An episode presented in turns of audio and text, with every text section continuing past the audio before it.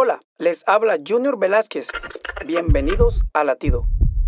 Si alguno dice yo amo a Dios y aborrece a su hermano, es mentiroso. Primera de Juan 4:20. Esta es una de las declaraciones más importantes de la doctrina cristiana.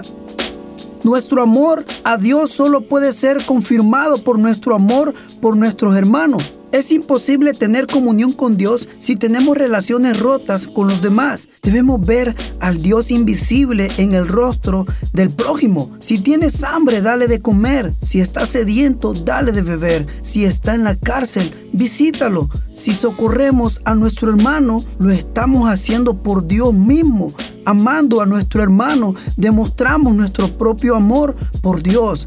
Al extender la mano para ayudar a nuestro prójimo, en la tierra, Dios es glorificado en el cielo. Latido les llega a través del ejército de salvación.